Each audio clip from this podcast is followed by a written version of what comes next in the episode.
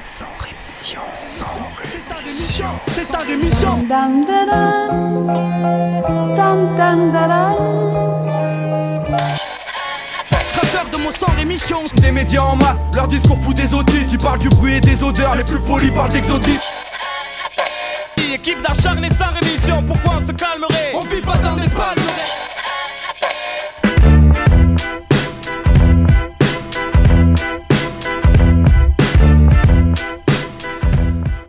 Bonjour à toutes et bonjour à tous, auditrices, auditeurs de Sans Rémission. Bienvenue à vous dans ce 31e numéro. Euh, Sans Rémission, je vous le rappelle, un journal d'information partial, de mauvaise foi, subjectif, orienté, bref, trouvez tous les synonymes que vous voulez, en tout cas ni plus ni moins qu'un journal d'information classique.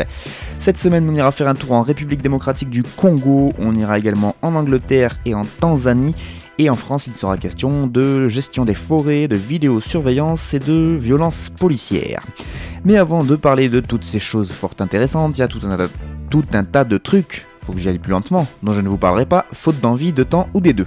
Aujourd'hui, par exemple, pas un mot sur cette étude sortie dans la revue médicale britannique BMJ Open qui nous annonce que 3% des personnes touchées et blessées par une balle en caoutchouc tirée depuis un flashball meurent. Voilà, une broutille, mais pas tant, quand on sait que le flashball nous est vendu évidemment comme le must du must des armes dites non létales. De plus, pour ceux qui y survivent, cette arme provoque de graves mutilations. Les chercheurs ont analysé 26 articles qui rapportent 1984 cas de blessés et parmi eux les dégâts sont considérables, 71% sont grièvement blessés et près d'un sur 6 subissent une infirmité permanente. D'ailleurs puisqu'on parle de ça, eh bien, je ne vous parlerai pas de Notre-Dame-des-Landes où un homme de 30 ans a été gravement blessé et a eu la main arrachée en ramassant une grenade offensive GLI F4, grenade évidemment lancée par un gendarme. C'est le même type de grenade qui, il y a moins d'un an, avait blessé au pied un manifestant à Bure. Dans la foulée, en septembre 2017, une pétition avait demandé l'interdiction de ces grenades ainsi que de toutes les grenades explosives en général, en rappelant que ce sont ces mêmes grenades offensives mais de type OFF F1 qui avaient euh, été proscrites suite au décès de Rémi Fraisse en octobre 2014 du côté de Sivens. Évidemment, aucune chance que le keuf soit poursuivi pour ça, alors qu'on apprenait dans le même temps que le tribunal de Nantes et son procureur font tomber des condamnations très lourdes sur les manifestants interpellés lors des dernières manifs à la ZAD notamment un Belge qui est passé en comparution immédiate qui vient décoper de 8 mois de prison ferme pour avoir, je cite, arrosé les gendarmes avec un extincteur, c'était juste pour les rafraîchir, il devra purger sa peine en Belgique et ne pourra plus approcher du territoire de la Loire-Atlantique pendant au moins 5 ans. Un autre zadiste a été condamné lui à 6 mois de prison ferme et interdiction d'approcher le territoire de la Loire-Atlantique pour avoir soi-disant jeté des projectiles sur deux gendarmes, deux gendarmes qui ont été gravement blessés, pour preuve ils ont eu 1 et 0 jours d'ITT respectivement. Pas un mot non plus dans ce sans rémission sur cette note interne au ministère du budget, note interne que Le Monde s'est procurée et où la direction du budget donc préconise de réduire le niveau de plusieurs aides sociales. À force de creuser, je pense qu'ils vont pas tarder à trouver du pétrole. Le ministère des Comptes publics qui, s'est empressé de préciser qu'il s'agissait juste d'un document de travail technique de l'administration. Mais bon, les connaissants, vous inquiétez pas, ils vont le faire, c'est juste une question de temps. Enfin, je ne vous parlerai pas de cette soixantaine de migrants de Grande-Sainte, qui est cette commune située en périphérie de Dunkerque, des migrants qui ont donc bloqué pendant un temps l'autoroute A16. Euh, ils étaient donc une soixantaine d'après la préfecture, dont des femmes et des enfants, et ils ont été rapidement délogés par euh, les CRS. Une vingtaine d'entre eux ont été interpellés. Pourquoi ce mouvement de colère? Bof, trois fois rien, juste la morte la mort pardon, d'une fillette de 2 ans lors d'une course-poursuite entre une camionnette de migrants et la police belge, police belge qui a donc ouvert le feu, balle perdue, la fillette est morte sur le coup. Sinon, dans le monde, rien sur Vladimir Poutine et donc sur la Russie, euh, qui a inauguré le week-end dernier le plus long pont d'Europe. Il fait quand même 19 bornes, le bordel, euh, qui relie donc la péninsule de Taman dans le sud de la Russie à la péninsule ukrainienne de Kerch en Crimée. Péninsule ukrainienne donc de Kerch qui est, euh, tout comme, la, euh, comme toute la Crimée, annexée par Moscou depuis mars 2014. Une inauguration en grande pompe pour cette méga structure qui a quand même coûté plus de 3 milliards de dollars, et, mais qui a un poids géopolitique et stratégique hautement plus important et difficilement quantifiable. Sans surprise, les États-Unis ont ce mardi condamné cet édifice, considéré donc comme une tentative de Moscou de consolider cette annexion illégale de, la Crimée qui, pour les États-Unis, fait toujours partie de l'Ukraine. Je ne vous dirai rien non plus sur la Chine qui continue tranquillement d'investir un peu partout dans le monde. Le groupe chinois Free Gorge, euh, très bel accent anglais, déjà principal actionnaire d'Energias des Portugal, là il y a beaucoup moins d'accent portugais, donc le EDF portugais, euh, et bien donc ce groupe chinois Free Gorge qui est déjà actionnaire de cet EDF portugais veut désormais prendre le contrôle de la plus grande entreprise publique du Portugal. Une petite opération à 9 milliards d'euros tout de même, mais quand même perçue comme hostile par la plupart des euh, des habitants du pays ainsi que par les dirigeants euh, du groupe électricien portugais, euh, même perçu comme une menace pour euh, l'indépendance du Portugal par la presse du pays. Pourtant, l'actuel Premier ministre socialiste, dont on loue les louanges, un peu loue les louanges, très très bien ça, un peu partout, donc Antonio Costa, ne voit aucun obstacle à cette opération. Laissons le marché fonctionner, a-t-il déclaré dans un média portugais. Et sinon, toujours en Chine, je vous parlais il y a quelque temps d'un système de notation pour les citoyens chinois par l'État, un système un peu Black Mirroresque, si je puis m'exprimer ainsi. Eh bien aujourd'hui, il est bien en place et sachez que plus de 11,4 millions de billets d'avion et 4,3 millions de billets de train ont été refusés à des mauvais citoyens chinois. Mauvais donc en fonction de ce fameux crédit social qui a été élaboré depuis 2014 et qui est destiné à donc récompenser ou à pénaliser les bons et les mauvais citoyens l'avenir est radieux. Sinon, rien sur l'Italie et le nouveau gouvernement italien mené par la Ligue du Nord, euh, donc le parti euh, nationaliste, ainsi que le mouvement des 5 étoiles, le M5S, qui est soi-disant sans étiquette, mais qui est quand même euh, plutôt du côté de la droite, hein, si on en croit un peu les quelques dernières parties du programme que ces deux groupes ont donc présenté au pays. Ils ont dévoilé une partie de leur programme commun, et donc le moins qu'on peut dire, c'est qu'il est quand même bien flippant ce programme, notamment pour les migrants, parce qu'en termes de politique migratoire, cette nouvelle coalition promet un durcissement radical. En même temps, quand on fait une, une coalition avec la Ligue du Nord, on pouvait s'y attendre, avec notamment l'expulsion massive de 500 000 migrants dans les 5 prochaines années, la fermeture totale des frontières italiennes et une défiance accrue vis-à-vis -vis des ONG qui s'occupent des migrants. Ça promet. Enfin, rien sur euh, Donald Trump qui fait de gros dégâts à l'extérieur de son pays, ça on le savait, mais aussi à l'intérieur, et ça on entend moins parler. Par exemple, le euh, dernier euh, fait en date, le président américain a annoncé que toute clinique pratiquant l'avortement ou orientant les femmes vers des établissements qui pratiquent l'avortement ne bénéficieront plus de certaines subventions fédérales. Bienvenue au Moyen Âge.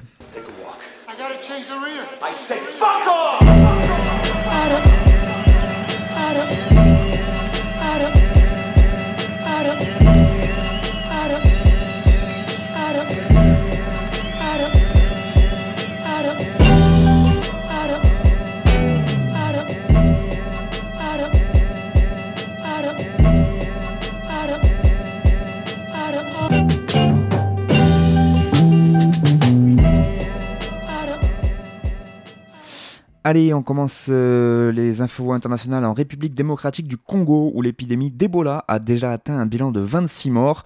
Elle a débuté en zone rurale du côté de Bikoro, à 600 km de la capitale Kinshasa, et elle s'est ensuite propagée dans le village de Mbandaka, une ville, euh, enfin village non, une ville d'environ 1,2 million d'habitants. Cette ville est reliée à Kinshasa par de nombreuses liaisons fluviales, et donc face à la menace sanitaire que présente bah, cette épidémie, les autorités ont annoncé le démarrage d'une campagne de vaccination dans la ville de Mbandaka le 21 mai dernier et ensuite euh, euh, dans la zone rurale de Bikoro le 26 mai dernier. C'est une première car la formule de ce vaccin qui avait donné de très bons résultats expérimentaux en 2016, cette formule de vaccin était donc encore jugée comme expérimentale par les scientifiques. Un pays d'Afrique comme cobaye, pas très original non plus. Je suis heureux de vous informer que la vaccination a démarré en ce moment même en République démocratique du Congo, c'est ce qu'a déclaré Tedros Adhanom Ghebreyesus, qui est directeur général de l'Organisation mondiale de la santé, cet euh, organe donc de l'ONU. Il a déclaré ça alors qu'il prenait parole à une assemblée générale de l'OMS. Le gouvernement congolais a lui déclaré attendre de ses partenaires 300 000 doses de ce vaccin pour cette opération dont la durée n'est pas encore déterminée. Le gouvernement congolais qui a donc confirmé avoir déjà reçu 5400 doses euh, de ce vaccin donc, contre le virus Ebola.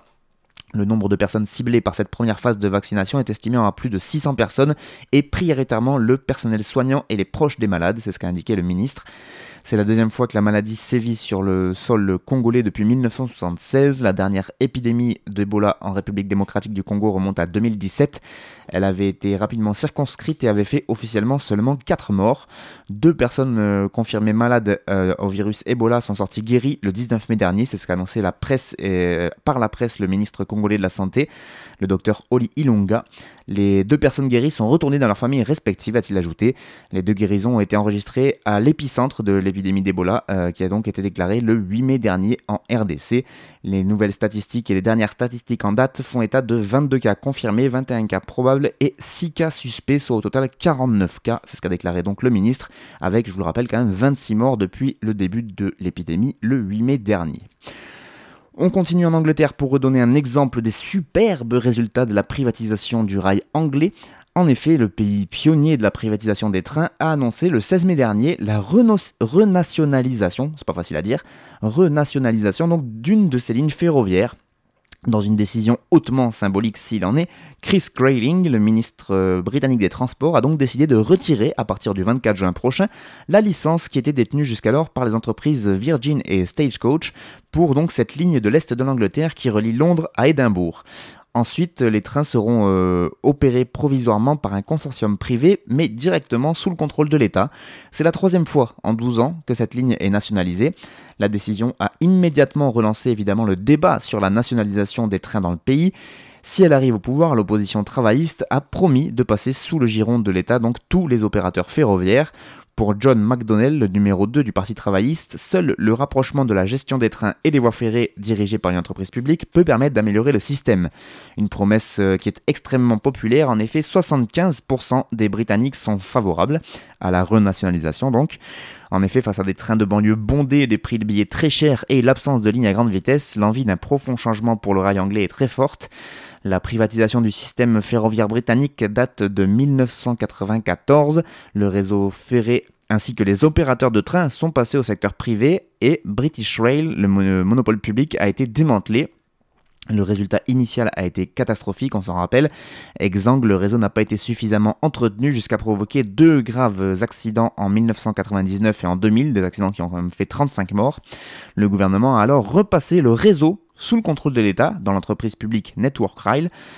Mais les opérateurs de train, en revanche, eux, sont restés privés. Ils fonctionnent suivant donc un système de franchise. Chaque entreprise obtient un monopole régional pour quelques années. Pour certains tronçons peu fréquentés, l'État subventionne les entreprises pour faire rouler les trains. Sur d'autres, plus utilisés, là, c'est au contraire les entreprises privées qui doivent euh, donc reverser une partie de leurs bénéfices. Donc en 2015, cette coentreprise entre Virgin et Stagecoach a obtenu donc la franchise de la ligne Est, c'est celle qui vient d'être renationalisée. En échange, elle promettait donc à l'État de lui reverser 3,3 milliards de livres, donc 3,8 milliards d'euros d'ici à 2023, date de la fin de la licence pour euh, ces deux entreprises. Sauf que pour dégager une telle somme, euh, ces deux entreprises comptaient, euh, ce consortium comptait sur une forte augmentation du nombre de passagers, sauf que ces prévisions se sont, se sont avérées beaucoup trop optimistes. Résultat, depuis 2015, l'opérateur privé a reversé plus de 1 milliard d'euros à l'État, mais a essuyé des pertes d'environ 300 millions d'euros. Et ce n'est pas parce que la ligne ne fonctionne pas, précise le ministre des Transports anglais, M. Grayling. La coentreprise, en effet, dégage effectivement des bénéfices opérationnels de 130 millions d'euros en 2017, mais sauf que c'est insuffisant pour couvrir les versements qu'ils ont promis à l'État.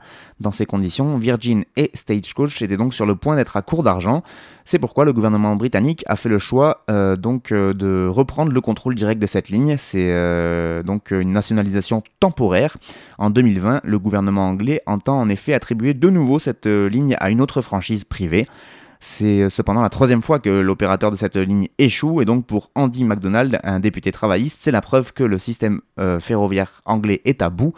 Essayer de bricoler ne pourra pas résoudre l'échec d'un système privatisé où le public prend les risques et les entreprises prennent les bénéfices. Puisqu'on vous le dit même en Angleterre, faudrait peut-être commencer à écouter. Hein. Enfin, direction la Tanzanie, où selon un rapport du Auckland Institute, les Maasai sont rejetés hors de leur terre au nom de la protection de la nature. La région du Serengeti, au nord donc de ce pays, est mondialement connue pour euh, la richesse de sa faune sauvage qui attire chaque année des milliers de touristes et aussi des milliers de chasseurs. Cette terre est également depuis toujours la terre des Maasai, qui sont là aussi des éleveurs semi-nomades assez célèbres. Tout le monde connaît euh, cette ethnie donc des Maasai qui vivent entre le Kenya et la Tanzanie. Et donc dans son rapport qui s'appelle Perdre le Serengeti, la terre qui devait durer pour toujours, qui a été publié le 10 mai dernier, ce Auckland Institute donc s'alarme des conflits générés par la compétition autour de l'usage de cette vaste plaine du Serengeti. Euh, le Auckland Institute est un, est un think tank californien qui travaille notamment sur les conflits fonciers et qui a conduit des recherches pendant trois ans, notamment dans la zone de l'Oliondo, qui se trouve dans le nord-est du Serengeti. Sa conclusion, un long processus entamé à l'époque coloniale a provoqué une limitation drastique des terrains accessibles aux Maasai, et cette tendance a été renforcée par le tourisme avec le développement d'aires protégées, puisque le parc national du Serengeti n'est plus habitable depuis les années 1950. Il y a des zones réservées aux safaris ou aux lodges pour les touristes, contrôlés par l'État ou par des sociétés privées, ce qui ne laisse plus assez de surface aux Maasai pour faire paître leurs troupeaux ou cultiver la terre. L'accès à leur terre ancestrale rétrécit encore et encore, au lieu que leurs droits sur elle soient reconnus par le cadre légal, déplore la fondatrice et directrice exécutive du Auckland Institute, Anuradha Mittal. Elle souligne par ailleurs que les conséquences de ce processus sont la faim, les maladies, mais aussi l'instauration d'un climat de peur au sein des villages dans lesquels les membres d'Auckland Institute sont rendus, la peur en raison des conflits générés par l'usage de ces terres. Le rapport dénonce ainsi des menaces et des brutalités euh, dont les Maasai ont fait l'objet ces dernières années, notamment dans cette région de l'Oliondo. Les derniers événements recensés datent d'août 2017. Plus de 180 bomas, qui sont les maisons traditionnelles des Maasai, ont été détruites. Des milliers de villageois ont été déplacés et d'importantes euh, pertes ont été constatées au sein des cheptels. Ces conflits sont aggravés notamment par les lacunes du droit foncier et débouchent parfois sur de longues batailles judiciaires, des longues batailles judiciaires rarement euh, gagnées par les Maasai, ça vous vous en doutiez déjà.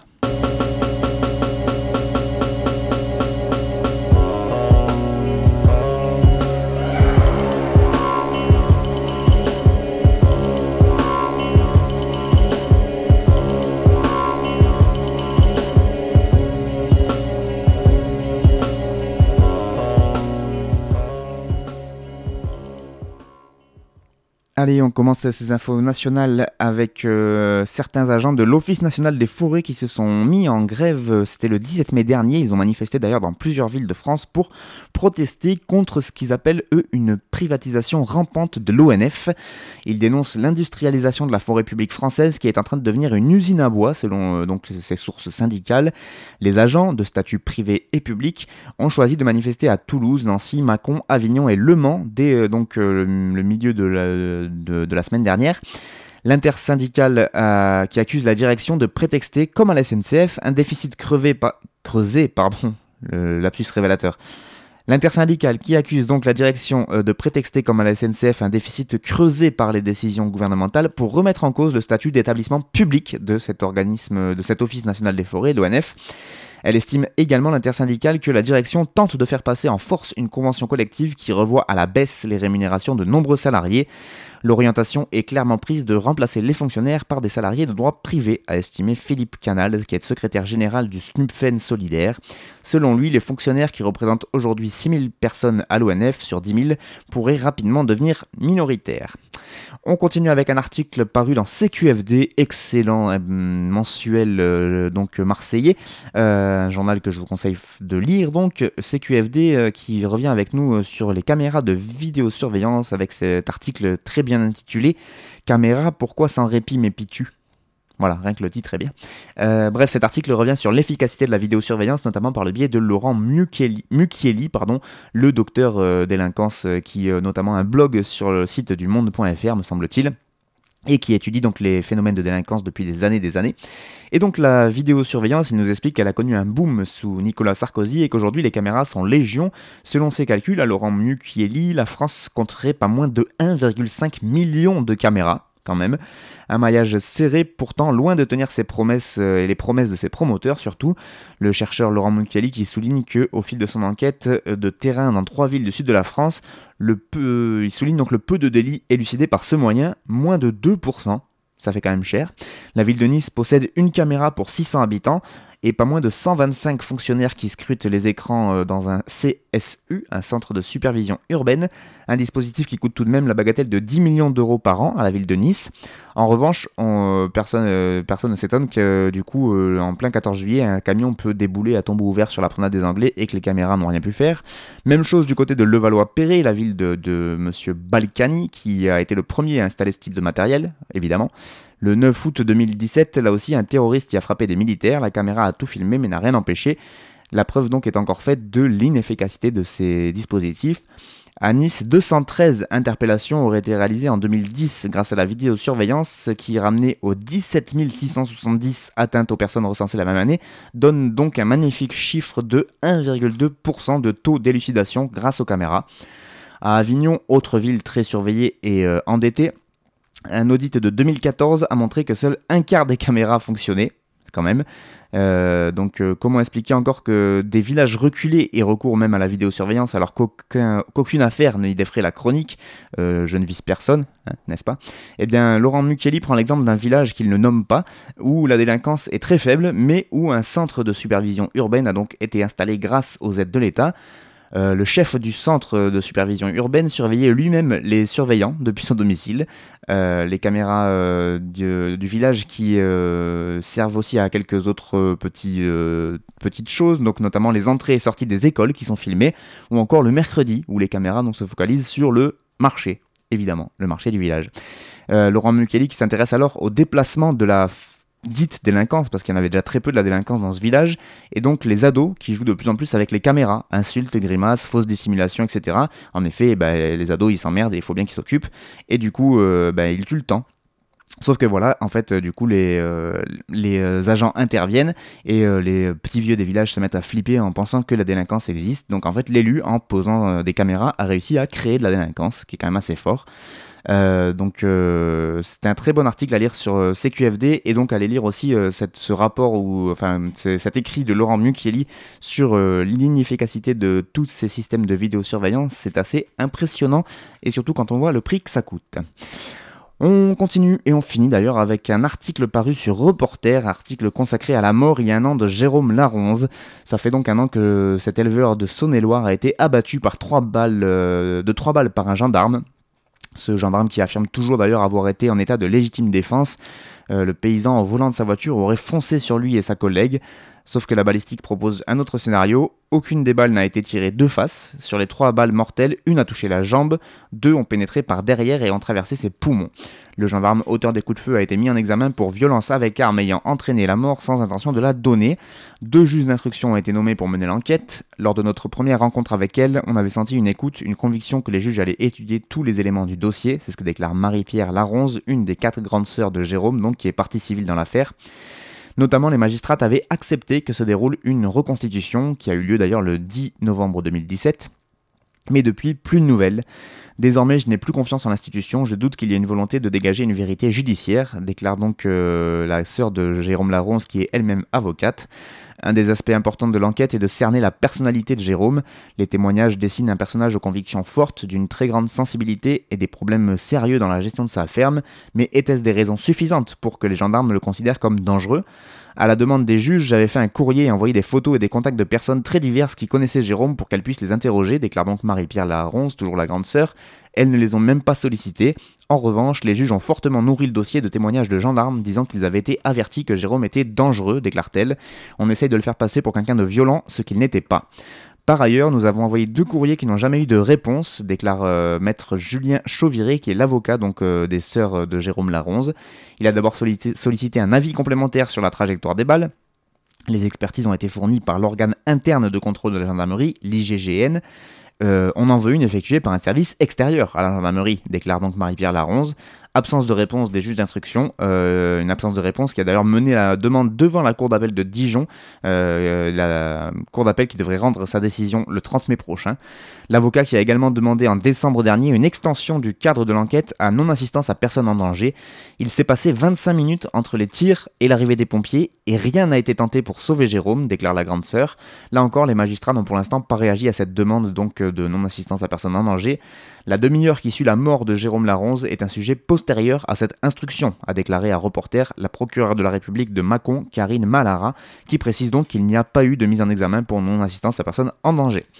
Autre acteur dans ce dossier, le syndicat auquel adhérait Jérôme Laronze, la Confédération Paysanne. Elle a fait une demande de partie civile qui pour l'instant a été rejetée.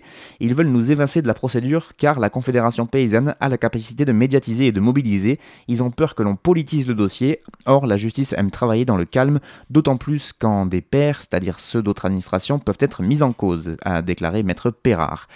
Pour la famille, l'enquête ne peut se réduire aux quelques heures qui ont précédé la mort de leur petit frère, donc Jérôme Laronze. Il y a d'abord eu les neuf jours précédents.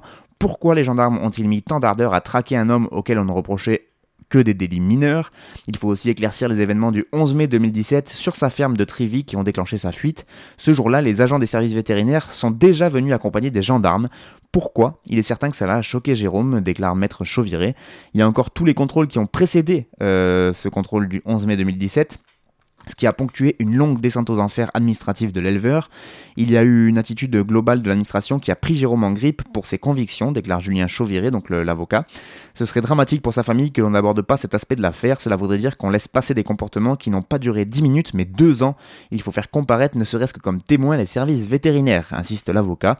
Le processus de l'instruction laisse encore la possibilité aux parties de demander des actes complémentaires, puis les juges pourront clôturer euh, cette étape d'enquête. Leur ordonnance ensuite à ces juges devra se prononcer soit pour un renvoi devant le tribunal, soit pour un non-lieu. Maître Chauviré redoute que ce soit la seconde option qui soit choisie. Si c'est le cas, déclare-t-il, on ne laissera pas le dossier en l'état. Ce n'est pas parce que ce n'est pas parce que quelqu'un ne fonctionne pas avec le bon modèle que l'on peut s'arroger le droit de le flinguer.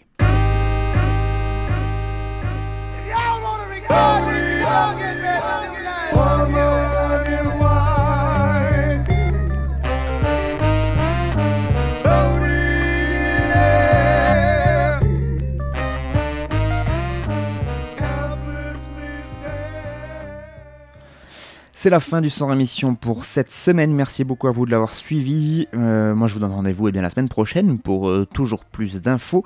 Pour les pauses musicales, nous on a écouté euh, The Alchemist, un excellent beatmaker new-yorkais, et c'est extrait de son dernier projet qui s'appelle Lunch Meet, qui est Lunch plus loin qui est dispo sur son Bandcamp.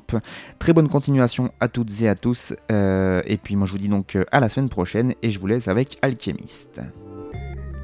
I didn't even see it, baby. I don't have it.